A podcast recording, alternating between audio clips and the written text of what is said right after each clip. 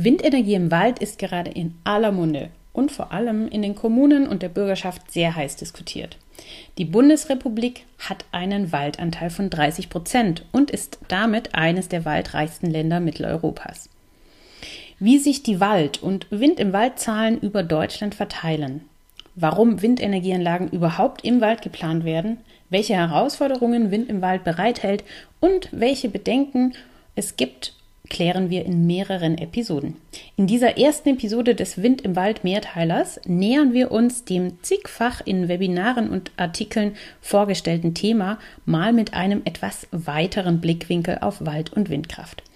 Ich persönlich finde das sehr spannend und hoffe, ihr auch.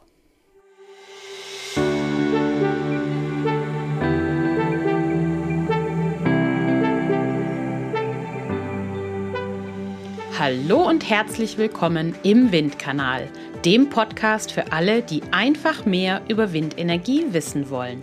Ich bin Julia, Windenergie-Expertin aus dem Süden Deutschlands und begeistert für die Energiewende im Einsatz.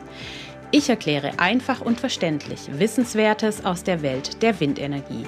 So könnt ihr euch eine eigene Meinung bilden und ab sofort fundiert mitreden.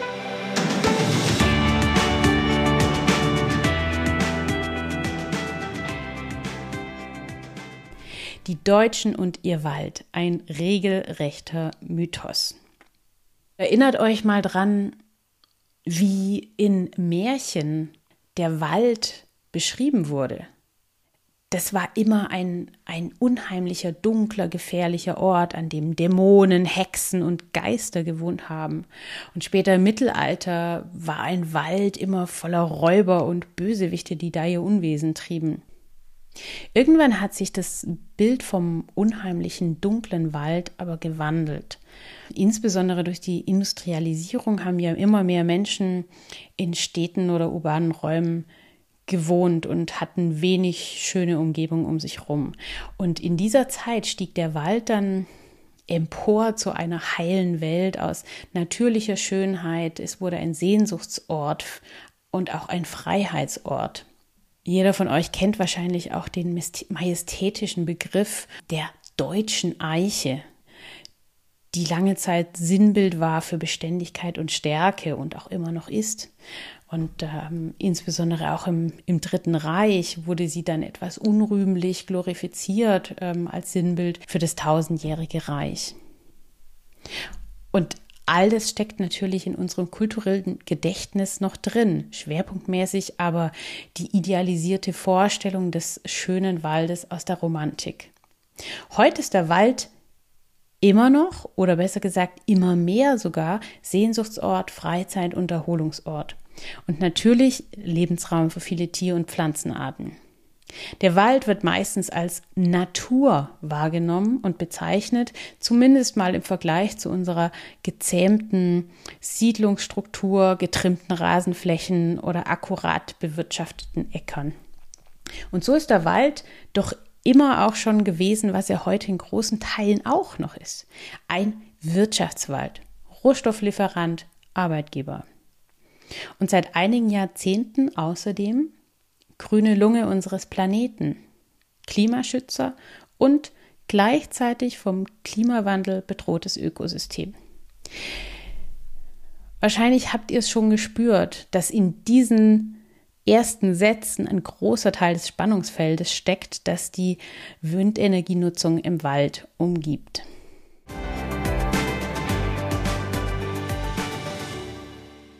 Legen wir jetzt mal mit einigen Zahlen, Daten und Fakten zum Wald die Grundlage für diese Episode.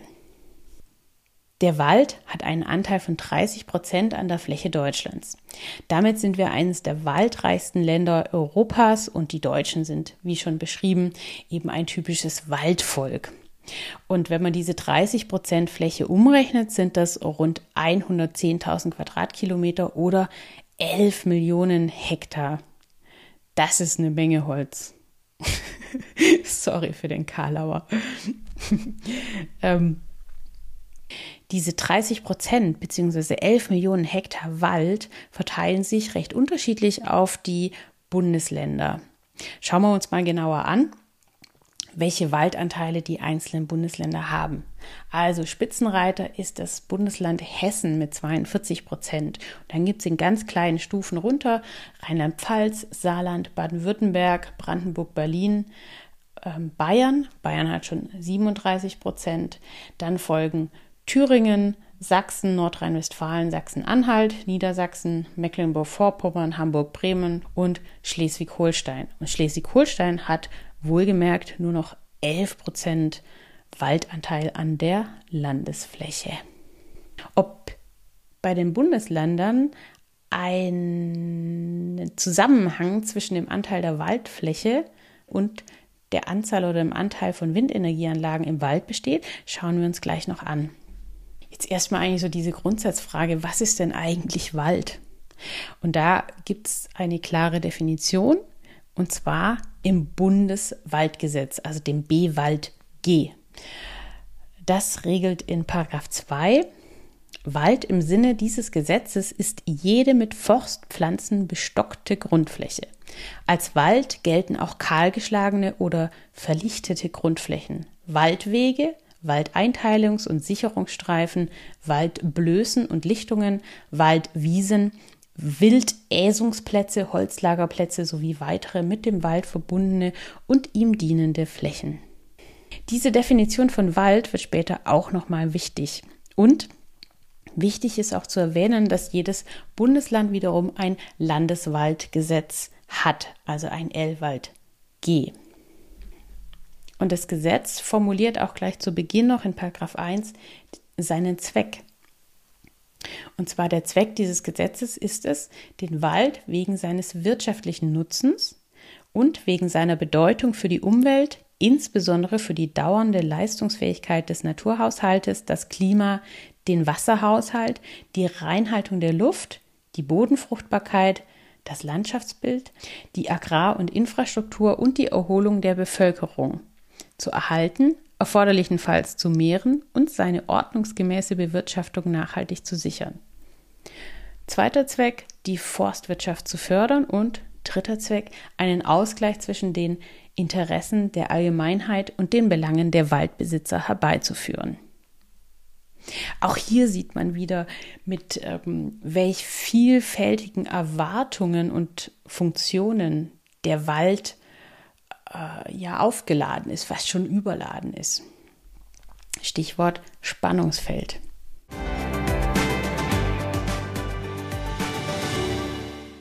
Es ging in den letzten ein, zwei Jahren in den Medien rauf und runter. Der Wald leidet unter dem Klimawandel. Und insbesondere die Dürreperioden der Jahre 2018 bis 2020 haben den Wäldern in Deutschland sehr zugesetzt. So hat das Bundesministerium für Ernährung und Landwirtschaft die Ergebnisse der Waldzustandserhebung aus dem Jahr 2020 veröffentlicht, nachdem es eben diese drei sehr trockenen Jahre gab.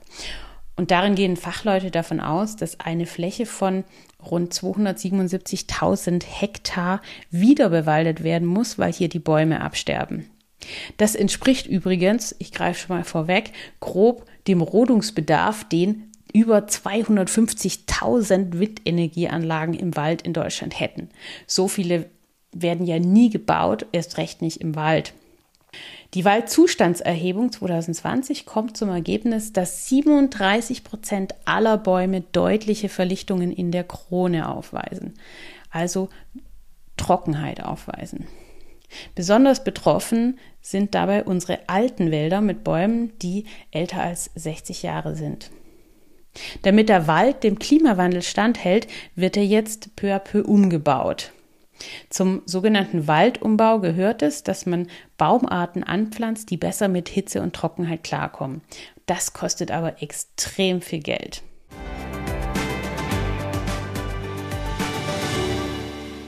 So, Fakten zum Wald haben wir. Kommen wir zur Windenergienutzung im Wald. Wir haben ja in Deutschland einen Gesamtbestand von knapp 30.000 Windenergieanlagen beziehungsweise 55.000 Megawatt oder 55 Gigawatt. Davon sind aber nur 10 Prozent der Megawatt im Wald. Das erstaunt eigentlich erstmal, wo doch 30 Prozent der Fläche Deutschlands von Wald bedeckt sind. Also hier ist erstmal zu nennen, dass nur in etwa der Hälfte der Bundesländer Windenergienutzung im Wald erlaubt ist. Und zwar in Hessen, Rheinland-Pfalz, Saarland, Baden-Württemberg, Brandenburg, Berlin und Bayern. Einen Sonderstatus nimmt ein Bundesland ein, und zwar Nordrhein-Westfalen. Dort ist Windenergie im Wald grundsätzlich erstmal nicht zulässig. Wenn man allerdings in einer sogenannten alternativen Prüfung nachweist, dass es in der Nähe keinen adäquaten alternativen Standort für diesen Windpark gibt, kann man auch hier eine Genehmigung für Windkraft in Wald bekommen. Das waren die Bundesländer, die alle in der oberen Hälfte der Bundesländer waren, die sehr viel Wald haben, also alle zwischen 37 und 42 Prozent der Landesfläche. Und hier fällt auch auf, dass in fast allen dieser Bundesländer der Anteil der installierten Leistung an Wind, also in Megawatt, überdurchschnittlich hoch ist, der im Wald installiert wurde. Also Spitzenreiter Hessen beim Waldanteil ist auch Spitzenreiter der Windmegawatt im Wald. Genauso bei Baden-Württemberg. Hier sind 56 Prozent der Megawatt im Wald errichtet worden. In unseren Nachbarländern Österreich und Schweiz ist Windenergie im Wald übrigens auch grundsätzlich erlaubt.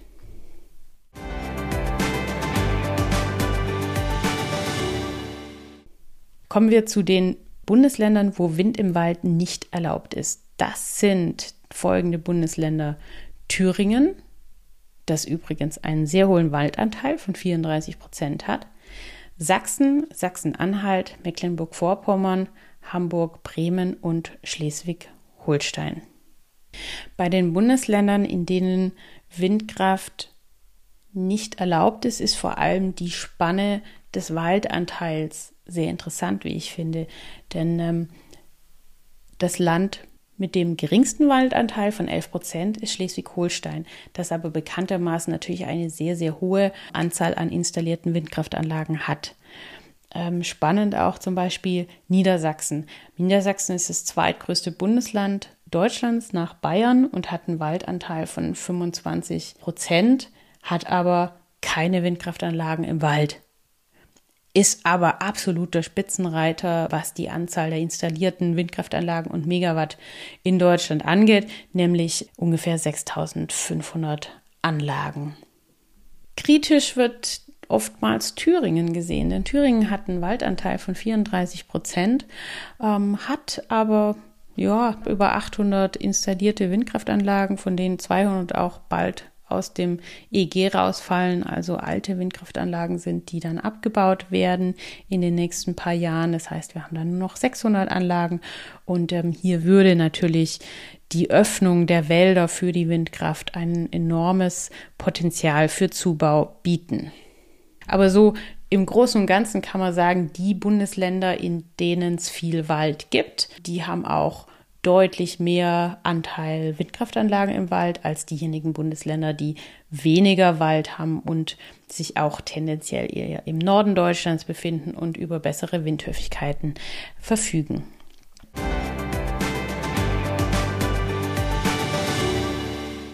Das ist ja die perfekte Überleitung zum nächsten Punkt, nämlich zu der zentralen Frage, wo, warum man eigentlich Windenergie im Wald plant und baut und welche Vorteile das eben hat. Im Binnenland sind Höhenlagen meistens die sehr windreichen Gebiete. Und im Binnenland und gerade in Süddeutschland sind die Höhenlagen meistens bewaldet. Das heißt, man geht nicht in den Wald, weil man unbedingt in den Wald planen möchte mit der Windkraft, sondern es sind einfach die windhöfigen Gebiete. Punkt. Ein Vorteil von Waldgebieten ist, dass die in der Regel weiter weg sind von Siedlungen als Offenlandstandorte für Windkraft. Das heißt, man hat hier schon tendenziell weniger Konfliktpotenzial mit der Bevölkerung. Wie ich eben schon erläutert habe, ist der Wald stark vom Klimawandel betroffen und deshalb müssen die Waldbesitzer jetzt einen Waldumbau betreiben. Aus den Windkraftanlagen können die Grundstückseigentümer, also die Waldbesitzer, Pachtzahlungen generieren und so sichere Einnahmequellen bekommen, um die Verluste in der Forstwirtschaft durch den Klimawandel, durch den äh, vorzeitigen Einschlag, durch Borkenkäferverluste auszugleichen und um den Waldumbau zu finanzieren. Ein wichtiges Argument für Windkraft im Wald ist, dass kein Wald dauerhaft verloren geht. Denn alles, was ähm, dauerhaft gerodet wird an den Standorten der Windkraftanlage, muss ausgeglichen werden an anderer Stelle, also entweder eine 1 zu 1 Aufforstung oder aber durch besonders wertvolle Waldumbaumaßnahmen, Waldaufwertungsmaßnahmen ausgeglichen werden. Ein positiver Nebeneffekt von Windenergie im Wald ist, dass Wirtschaftswälder ökologisch aufgewertet werden. An den Standorten der Windkraftanlagen werden durch die Rodung Freiflächen geschaffen. Es entsteht eine Naturverjüngung, weil nach den Baumaßnahmen die Hälfte der Fläche wieder aufgeforstet werden kann oder einer natürlichen Sukzession überlassen wird. Standortgerechte Arten siedeln sich dort von selbst an oder werden angepflanzt und dadurch wird der Lebensraum für viele Tierarten geschaffen oder aufgewertet.